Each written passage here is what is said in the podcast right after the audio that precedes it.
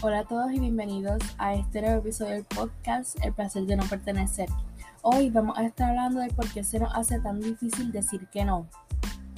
Muchas personas actualmente acuden a ayuda psicológica porque tienen esta dificultad y a menudo se enojan consigo mismos por no poder cambiar algo que desean con mucha intensidad y que parece verdad eh, sencillo. Nos sentimos con culpa al decir que no y en verdad que me incluyo en esto yo también he sentido miedo y culpa al decir que no. Aunque sé que es lo mejor si no quiero ir a algún sitio, si no quiero comer, beber, etc. Ya que hay muchas situaciones. Está bien decir que no. Nadie nos puede obligar a hacer lo que no queremos. Somos personas y tenemos criterio propio. Por lo tanto, estamos conscientes de nuestras decisiones. Esto es algo súper importante. Como que realmente nadie te puede obligar a hacer algo. Pero aún así nosotros sentimos como que esa eh, culpa al decirte que, güey, que no, que no quiero comer eh, tal cosa, no quiero ir para tal sitio. Y me incluyo, como ya dije. O sea, no. Uno tiene que también ir trabajando poco a poco en, pues, en esto, en decir que no. Este, también nos sentimos con culpa al decir que no. Eh, porque literalmente es importante. Al, nos sentimos culpa pero es que nosotros tenemos que entender y comprender el origen de la dificultad, sus implicaciones en la vida actual para comenzar a cambiarlo. Eh, Rogers, que es un psicólogo humanista muy reconocido, decía que una persona solo puede comenzar a cambiarse a sí misma cuando se ha aceptado completamente. Por supuesto, el origen de todos estos problemas no siempre es de uno mismo sí, las personas que están a tu alrededor, en tu entorno, también influyen en esto. ¿Ok? Este, todo esto viene de la mano sobre, viene de la mano con el tema anterior, que hablamos sobre el amor propio y las relaciones también.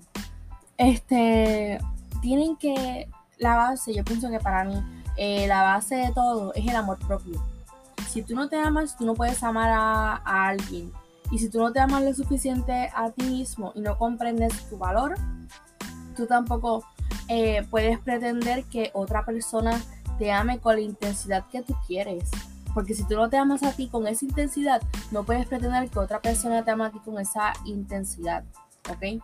Si tú te amas a ti, te aceptas completamente y todo, tú vas a poder, eh, ¿cómo se dice? Este, como que dar ese mismo eh, amor y la persona que, a quien se lo está dando va a ser, ¿verdad? ¿verdad? Claramente todo esto eh, depende de la persona, etc. Pero la mayoría de las veces están como que en la misma vibra, en la misma página y se aman con la misma intensidad. Claramente esto, esto no es siempre. Esto lo tengo bien claro que no es siempre. Pero pues hay eh, días, hay situaciones, hay situaciones.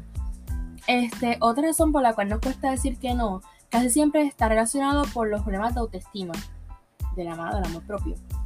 Este, las personas a las que se les, a las que se les resulta difícil decir que no, se sienten inconformes con ellas mismas y no reconocen su valor propio. Tienen conflictos con establecer límites, no se ponen como prioridad, no tienen conciencia de su ser y de lo que son. Como ya dije, tienes que amarte, saber lo que tú vales. O sea, tú vales muchísimo tú vales muchísimo. O sea, tú eres como tú ni nadie. Piensa así, como tú no hay nadie. Eso de que, ay, voy a encontrar, eh, a, nunca vas a encontrar a alguien como yo, se escucha ridículo. Pero es cierto, nunca vas a encontrar a alguien como yo. Se puede parecer a mí, pero es que no va a ser como yo. O sea, es algo muy leo de mi parte, pero es tan real todas las personas somos diferentes. Y aunque hayan personas que se quieran parecer a otra, bla, bla, cada cual tiene su esencia. Y aunque tú quieras intentar ser otra persona, al final vas a saber, o sea, va a salir tu verdadero yo, sea bueno o sea malo. Sé tú. O sea, ámate a tal punto que no tengas que depender de nadie. ¿Sabes? Que eso es algo eh, súper importante. O sea, ámate a ti tanto que no necesites a otra persona que te ame para tú ser feliz y todo eso. No, ámate a ti. O sea, como que, que o sea, tú eres suficiente. Dejémoslo ahí. Tú eres suficiente. ¿Ok? Un último aspecto que hay que tener en cuenta es el modelaje. No el modelaje de pasarela, sino que todos crecemos cerca de personas que nos sirven como un modelo a seguir. Generalmente estas personas son nuestros padres, pero no siempre. También están los abuelos, eh, los primos, hermanos, etc. Generalmente nos fijamos en una persona para nosotros que sea importante e interiorizamos sus actitudes y valores como si fueran nuestros. Aquí es medio pro y contra, porque sí está bien que tú eh, uses a una persona de modelo, pero también ese es el, es el estar consciente de que esa persona no es perfecta, ¿ok? Y que sí comete sus errores y, y, lo que sea. Y estar consciente de eso. Saber de que, mira, esta persona está haciendo mal, yo no voy a seguir eso, porque sé que lo está haciendo mal. Por más que tú quieras a esa persona y la tengas de, de modelo a seguir. Anyways. Eh, en conclusión, el decir que no nos enfrenta a las normas interiorizadas, al conflicto con los demás, al rechazo y e incluso a la pérdida o el abandono. Eso es algo real. Tú piensas, hay personas que piensan que, ay, es que si le digo que no a fulanita, ya ya no me va a volver a invitar, ella no va a ser mi amiga, no voy a tener más amigos porque ella va a contarle esto a todos. O sea, así súper catastrófico todo. Y me incluyo. y me incluyo porque es que yo he tenido a veces esos pensamientos. Pero ahora, con mi ayuda psicológica, que esto es lo que vamos a hablar ya mismo, este, yo poco a poco he podido ir eh, solucionando este problema que tengo. Porque hay que estar consciente de que cada persona tiene sus problemas y está bien decirlo. Yo me siento cómoda diciendo, mira, que yo tengo problemas, ¿me Como que normal, es completamente normal, ¿ok? Eh, y cabe aclarar que una persona, si tú le dices, mira, que no quiero ir para tal sitio, porque es que no me siento bien, o sea, la razón que sea, o que simplemente no quieres ir a ese sitio, tú estás en todo tu derecho a decir que no. Si la persona, tu amigo entre comillas, te dice, ah, bla, bla, como que te pensé con cosas, eh, lo que sea, esa persona no es tu amigo. Esa persona no es tu amigo.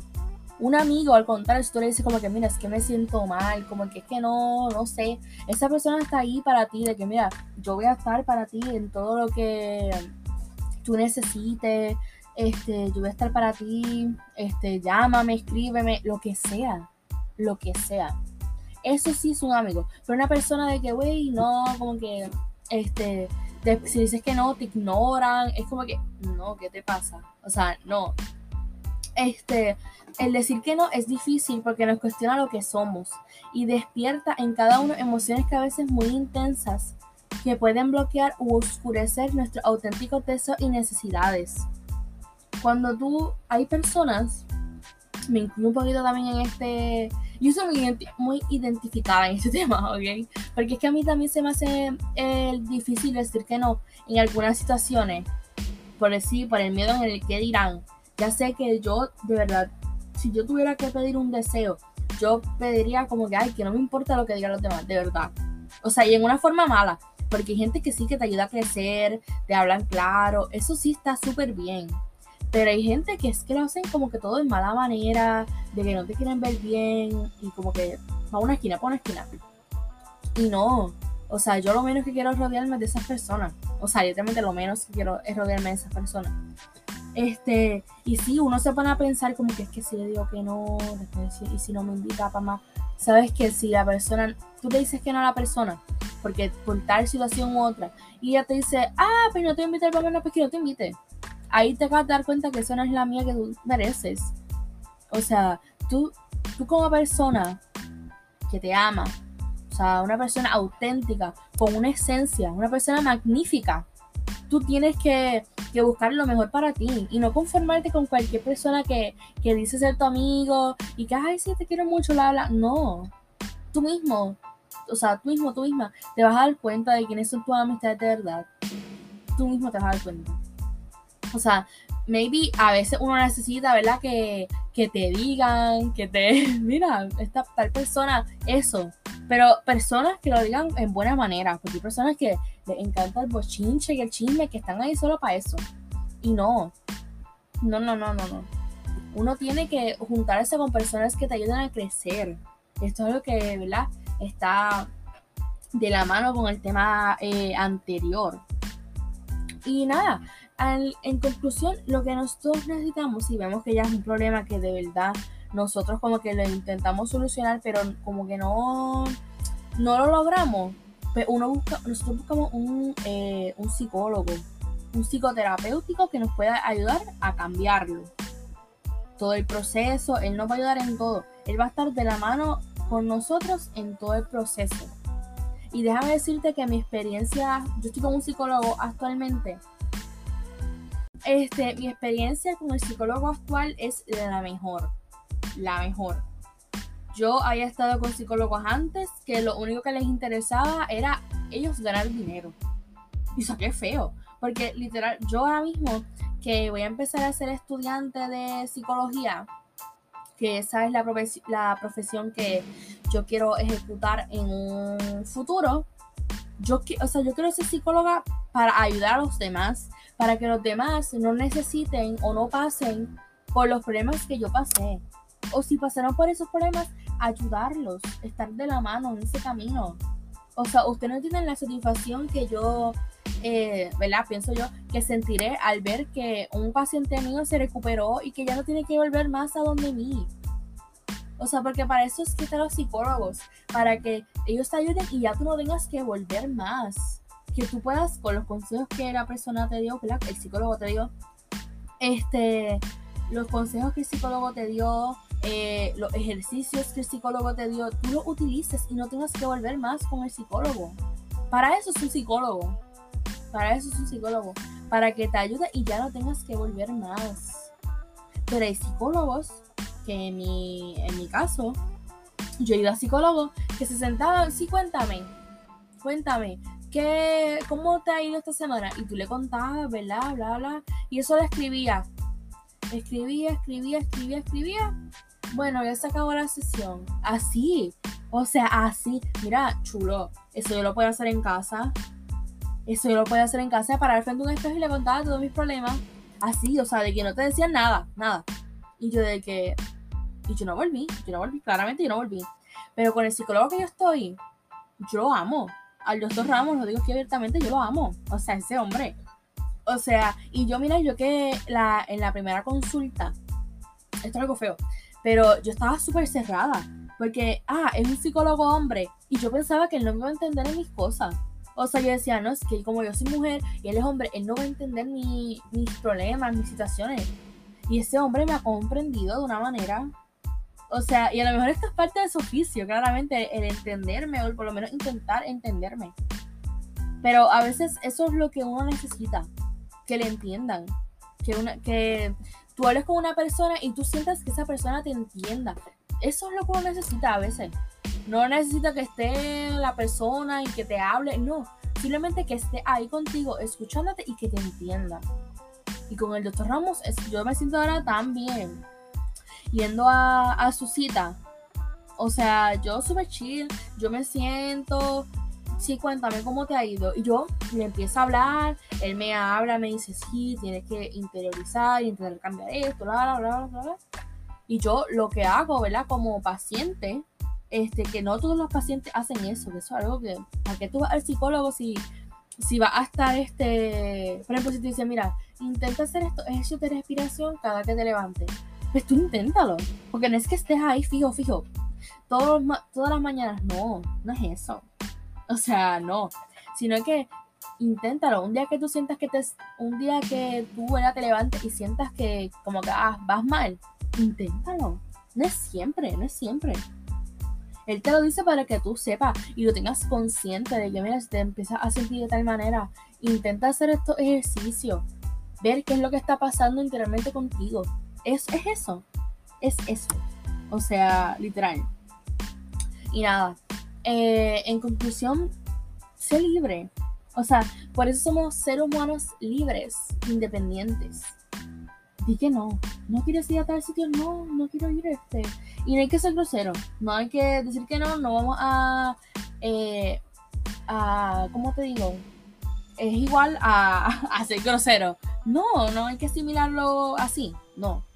Simplemente yo como persona, que ve la persona, un individuo que piensa y son conscientes de mis acciones, no quiero, no quiero ir a tal sitio, no quiero comer tal cosa y ya.